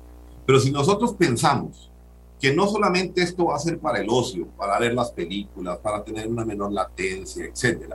Y si pensamos en las clases más desposeídas del país o aquellos que sufrieron de un apagón educativo, como fueron las escuelas y colegios, vamos a tener la posibilidad de que ante alguna contingencia, Dios no lo quiera, que tengamos en el futuro, vamos a estar preparados para poderle darle a esos muchachos una atención tan cercana y no como sucedió en la pandemia pasada, que tenían que ir a sacarle fotocopias, hacer acopio de un teléfono móvil. Yo recuerdo lo que hizo la municipalidad de Curreval, por ejemplo, para la gente más pobre de, ese cantón y tuvo que dotar de teléfonos móviles para que los muchachos más eh, excluidos no quedaran con, con una desconexión. Además de que estamos en un círculo virtuoso. Todos los recursos que el país capte a partir de la licitación de cualquier frecuencia que se haga mediante concurso público van directamente al Fondo Nacional de Telecomunicaciones, que tiene por finalidad atender a los más pobres del país. ¿Qué es lo que hemos tenido ahora? Bueno, qué dicha, don, Juan Manuel. Ya casi se nos acaba el tiempo, pero qué dicha que toca el tema en esa perspectiva, porque uno piensa, bueno, ¿qué pasa con los más humildes? El, el el objetivo de un ser humano en este momento en el mundo que tenga poder es poder aliviar las desigualdades, por una parte. Por otra parte, es poder incidir necesariamente en todo lo que está afectando al planeta y tratar de lograr cosas positivas, que con el reciclaje, bueno, puedo decir mil cosas. Ese es el objetivo de una persona que tenga poder en este momento, que tenga inteligencia y que pueda cambiar la historia. No es solamente tener 5G o si es tener 5G, usted lo está poniendo en una dimensión que era la que quería oír. ¿Qué pasa con los que menos tienen? Pero aquí mucha gente decía, le voy a leer rápidamente para que usted me conteste. Dice, deben decir las consecuencias positivas y negativas. Aquí una persona dice, los robots eliminarían un 40 al 55% de la obra de la mano de obra humana. Si no nos preparamos para enfrentar ese mal, la desigualdad en el país va a aumentar al golpear aún más a los pobres y más vulnerables de Costa Rica. Dice otro señor, le recuerdo que cada kilowatt que el ICE no venda significa un clavo más que se clava en la integridad de esa institución, que por su problema financiero no tiene capacidad para evolucionar en tele. El país necesita un gestor interesado con poder económico. La estrategia de gestión que el gobierno muestre será la oportunidad que el país pueda obtener como beneficio de los 5G. Y dice aquí, eh, o sea, el tema es peor, dice aquí esta persona. El Estado peleando jurídicamente contra el Estado por frecuencias que no usa. Bueno, esto es parte de lo que nos dice la gente que nos escucha. Nosotros tenemos, por dicha, un nivel muy alto de gente interesada, preparada, que le gusta participar. Le voy a pedir a usted, don Juan Manuel, que, que, que como cierre, estamos ya sobre el tiempo, que, con, que como cierre eh, se pueda referir a ese tema del que hablamos. Finalmente, el que ahora es más desprotegido seguirá siendo el desprotegido o esto cambiará la historia porque el planeta afectado seguirá afectándose por la mano humana o eso se podrá cambiar. ¿Qué papel puede jugar la 5G en la educación de las personas para que este planeta de verdad pueda cambiar? Sí, señora. Bueno, yo creo que eh, la finalidad social en temas de tecnología no, no, no deberíamos de perder la perspectiva la Ley General de Telecomunicaciones tiene claramente establecido que hay una responsabilidad directa del Poder Ejecutivo al emitir el Plan Nacional de Desarrollo de Telecomunicaciones para determinar cuál es la población que eventualmente va a ser susceptible de recibir fondos del, Fondo Nacional de Telecomunicaciones y la SUTEL para poder ejecutar esos fondos. Tenemos que entender una cosa, doña Amelia, que a pesar de que tengamos la tecnología, siempre va a haber gente excluida gente que no va a tener posibilidad de pagar un servicio, de ser asequible para ellos. Esa gente desconectada digitalmente es la que debe tener nuestra mayor atención y para ello utilizar todos los fondos disponibles para poderlos atender. En primer lugar, escuelas, colegios, incentivar el, comercio electrónico, dar más allá de lo que es conectividad y que este país empiece a desarrollar software y aprendizaje de software en las escuelas. Porque si queremos evitar que los robots excluyan a, personas, pues tenemos que preparar desde la base y desde esa base pública a esos niños que son el futuro de Costa Rica. Nosotros que ya consumimos una buena parte de nuestra vida, ni siquiera lo podemos personalizar de que podríamos verlo, pero sí podemos soñar con un país altamente conectado y con un país que eventualmente elimine todo ese tipo de exclusiones que hoy lamentablemente tenemos. Este entorno habilitador que estamos hablando a partir de las frecuencias, bien lo mencionó Edwin, que es, el, si se quiere, el promotor de la ley 10.216, porque va a traer banda ancha terrestre. O sea, nos va a permitir también conectarnos con fibra óptica, siempre y cuando el Estado habilite y permita que haya conexiones en distintos lugares. No es difícil soñar para tener una señora Purral que salga de Purral y se vaya a otro barrio es creo que muy importante y un deber ético de todos los que estamos en este momento, en esta industria, tratar de buscar cómo logramos no solamente mejores trabajos, sino cómo cerramos brecha digital en este país que realmente lo necesita. Bueno, le agradezco la claridad, muy claro, meridiano, pero, pero tenemos que, que, que balancear todas estas cosas, que yo no diría que te balance, es de ver cómo podemos al final lograr que todo el mundo tenga una conexión que le permita mejorar su calidad de vida, ¿verdad? Aquí alguien nos dice, el país posee brechas estructurales en donde la brecha digital es una de ellas.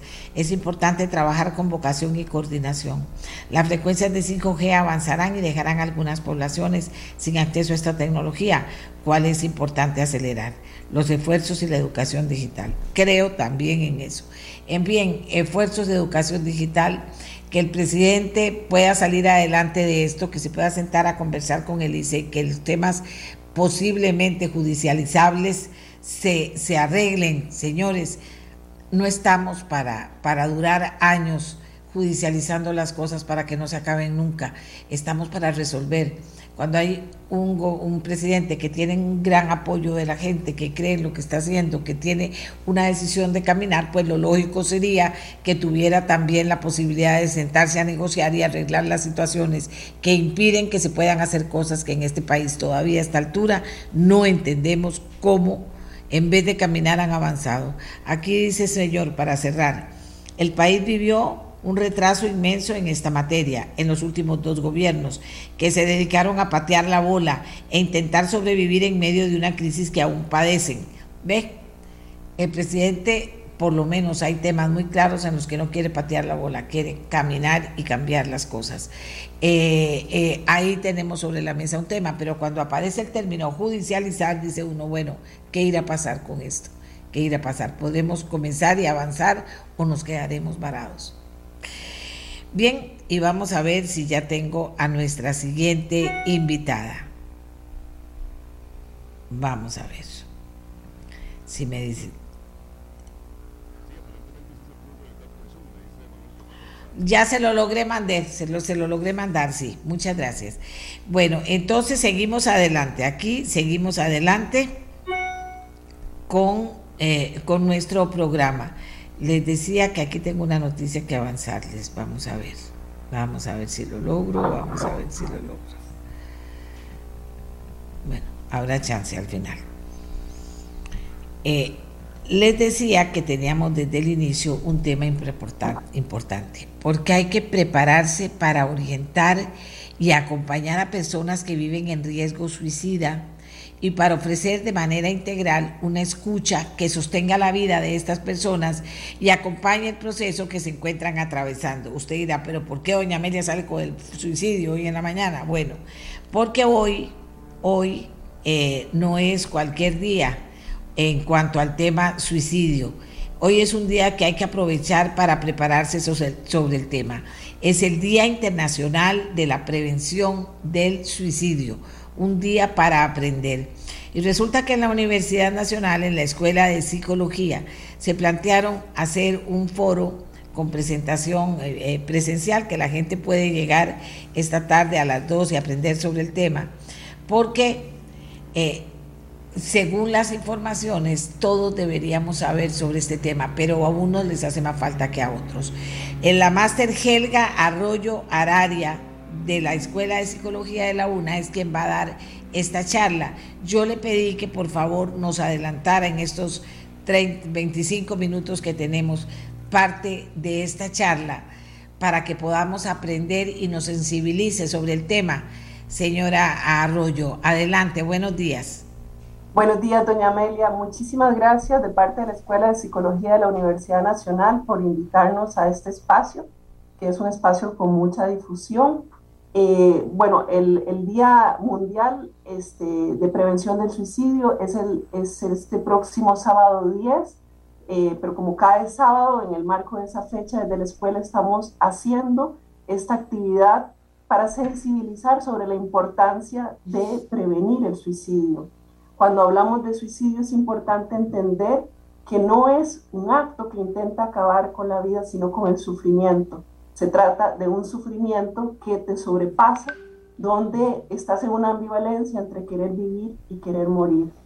Entonces, de ahí que lanzamos este llamado con compromiso de todas las instituciones del país, de las instituciones del mundo y las personas del mundo, para decir que la escucha es una cualidad humana, que por tanto tenemos todas las personas desde nuestra humanidad el deber de acompañar el sufrimiento de las personas y aquí es importante entender que cuando hablamos de sufrimiento, hablamos de algo que donde ya no podemos más, que se nos hizo tan grande, que no nos permite ver salida, pero que la escucha es algo que todas las personas podemos hacer, pero se trata de una escucha sin juicios, una escucha que sostiene y una escucha que busca los apoyos necesarios para acompañar en la vida a las personas que están eh, atravesando ideación, que han hecho intento de suicidio, este, y, bueno, y es nuestro deber como humanidad pensar otras formas posibles. Tristemente, estamos habitando un contexto de profunda desigualdad. La pandemia ha cobrado eh, a nivel de nuestra salud mental eh, serias secuelas y bueno, y tenemos un retraso también en, en, el nivel de política pública también para asumir la urgencia que tenemos de que la salud mental se reivindique como un derecho de todas las personas. Entonces, en ese camino y a partir de la experiencia, sabemos que tenemos que echar mano de nuestros recursos y nuestros recursos tienen que ver con la humanidad. Aprender que podemos, que si sabemos de alguien que está con ideación, que si sabemos de alguien que nos dice que siente que su vida no tiene sentido, no dudar en ningún momento, actuar y buscar los apoyos necesarios para que esta persona reciba un acompañamiento. En esta, en esta charla que este, vamos a abrir hoy para, para todas las personas de manera presencial, eh, un poco lo que queremos es invitar a esa reflexión de cómo acompañar a una persona en riesgo suicida y cómo ofrecer esta escucha que sostiene.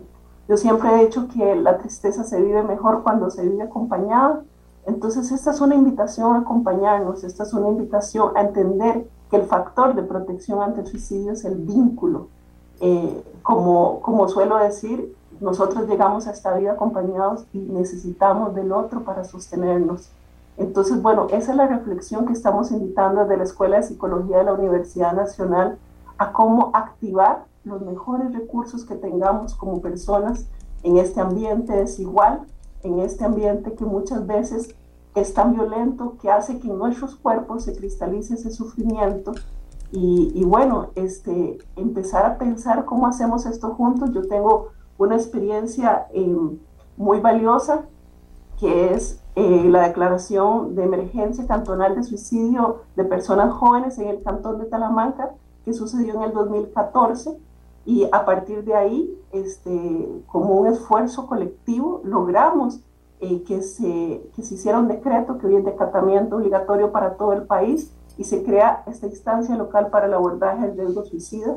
Creo que Talamanca es el mejor testimonio que ante índices altísimos de desigualdad, de exclusión y de violencia, la resistencia colectiva, esta posibilidad de sostenernos entre todos, de vincularnos y de idear en la imposibilidad formas posibles para sostener eh, eh, es el mejor testimonio.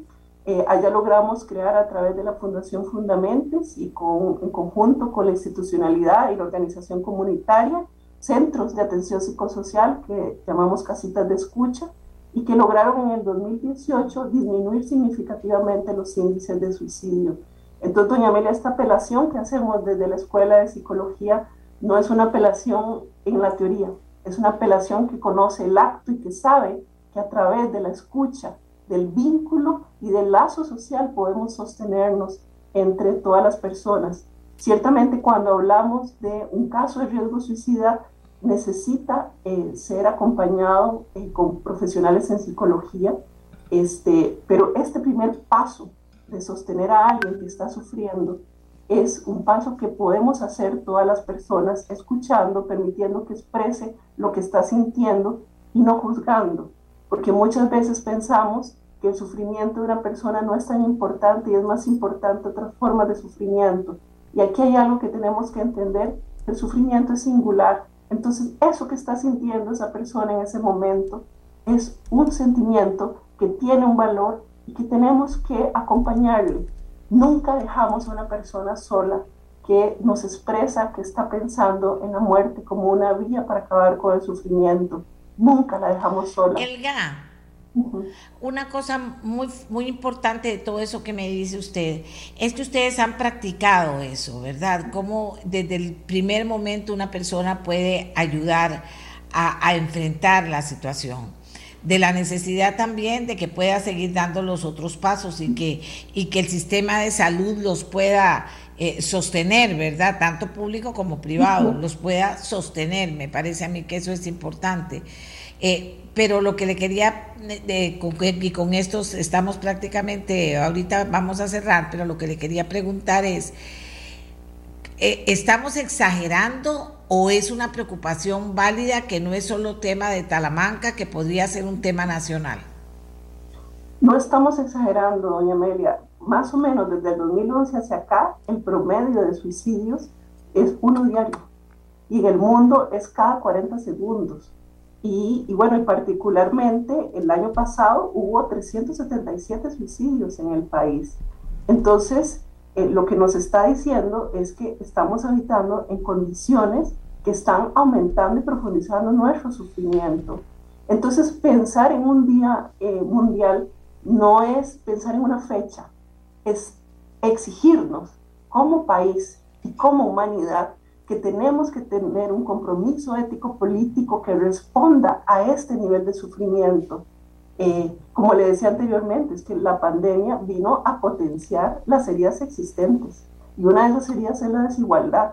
Entonces, eh, eh, como alguien que está sintiendo que sus condiciones materiales no pueden ser cumplidas, ¿cómo eso no va a profundizar el sufrimiento de un ser humano? Y, bueno, y también tenemos que en, en, el caso de América Latina, el suicidio en personas jóvenes está en el tercer lugar de muertes.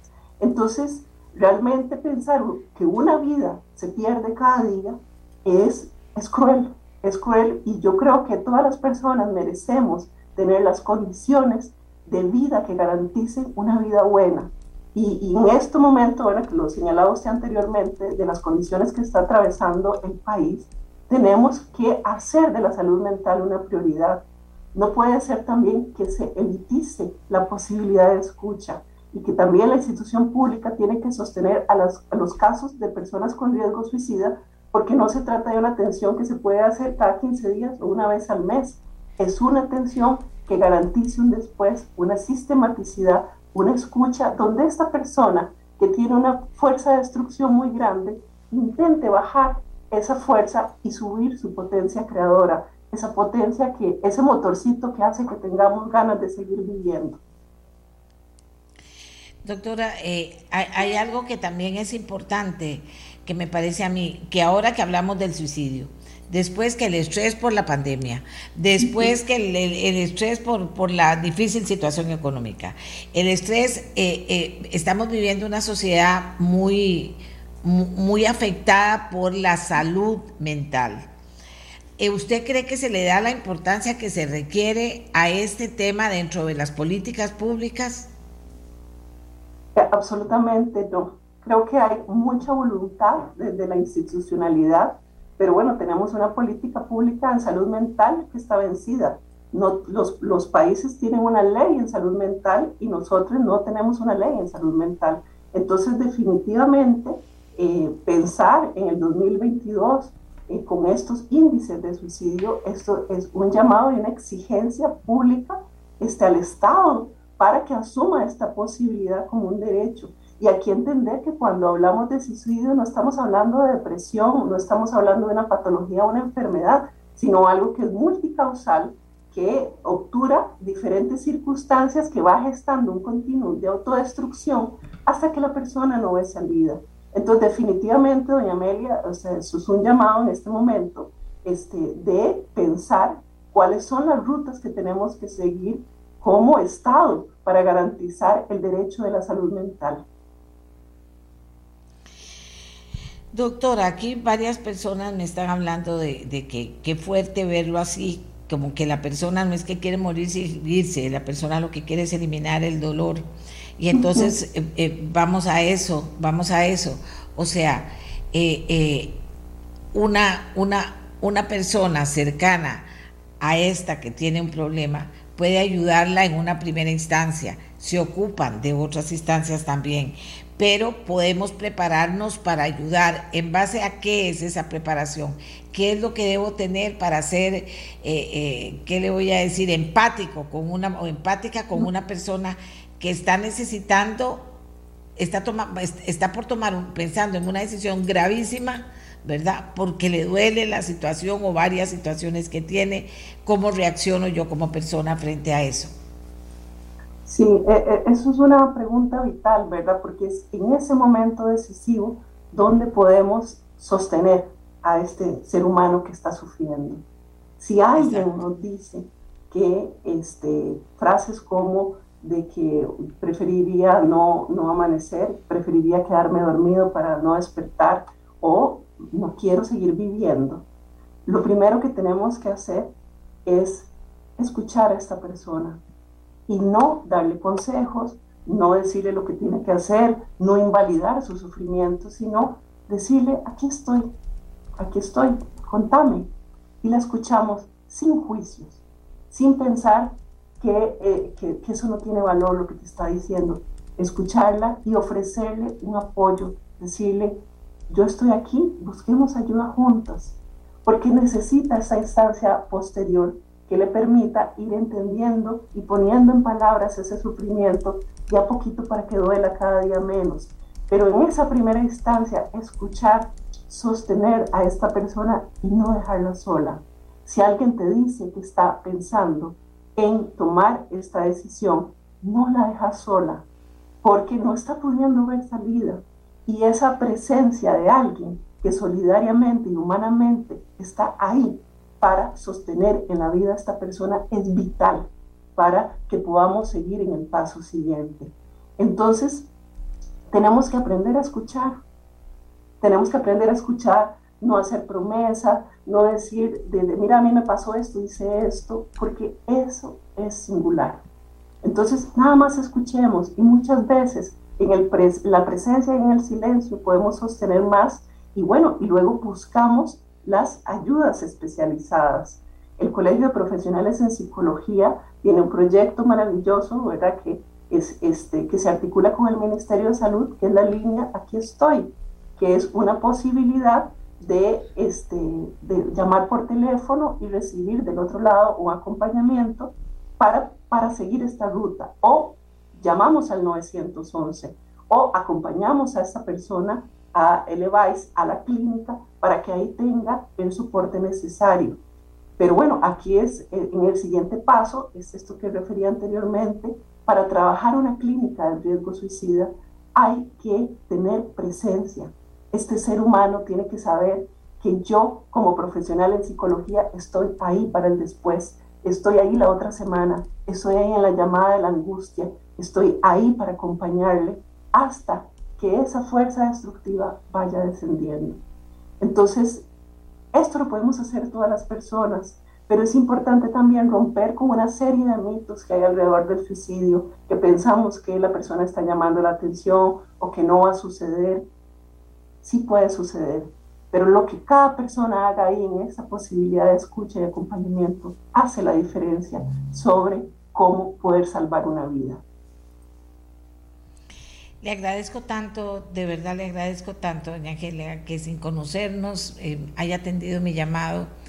Eh, invite usted a la gente a la charla de hoy con claridad dónde pueden asistir, porque ya a esta altura hay gente preguntando porque es un tema delicado, pero es un tema que, como usted bien dice, no es de una, ni de dos, ni de tres, es de muchísima gente que quisiera oír sobre este tema. Eh, por favor. Muchas gracias, doña Mele, y a usted más bien por, por responder con tanto compromiso a esta invitación y también por esta posibilidad que nos abrió como escuela de tener este ratito para compartir la charla va a ser hoy a las 2 de la tarde en la Facultad de Ciencias Sociales, en la sala de conferencias, en la Universidad Nacional en Heredia. Es de 2 a 4, entonces es por cupo, ¿verdad? Porque en, la Universidad Nacional seguimos los protocolos este, de protección, de cuidarnos juntos también. Entonces hay que llevar mascarilla, este, porque es un espacio cerrado. Y, y bueno, este, les invitamos y si no, pues como escuela con toda la disposición de acompañar también desde esta vía que es muy potente como, como la radio y ahora estas posibilidades que tenemos también por, por redes sociales, también para seguir reflexionando acerca de este tema y saber que como humanidad podemos hacer algo distinto y como humanidad podemos sostenernos en la vida. Muchísimas gracias, muchísimas gracias por eh, participar por nosotros, por estar presente a la máster Helga Arroyo Araya de la Escuela de Psicología de la Universidad Nacional. Amigos y amigas, vamos a hacer una pausa, pero antes decirles, tenemos un video ahí, no sé si estará listo.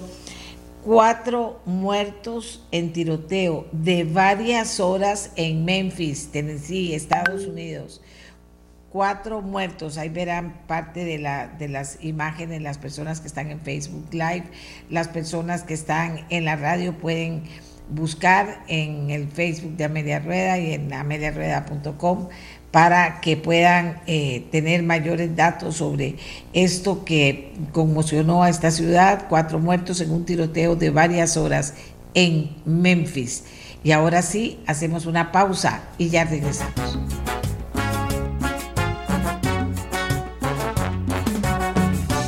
Amigas, finaliza el programa. Gracias por su atención, por la cantidad impresionante de ingresos con opiniones, preguntas, eh, reflexiones también, que son muy valiosas todas. Gracias. Mañana estamos eh, de nuevo con ustedes. Es viernes, tenemos un programa especial. Como siempre, me voy a preparar el programa de mañana. ¿De acuerdo? Que estén todos muy bien. Este programa fue una producción de Radio Monumental.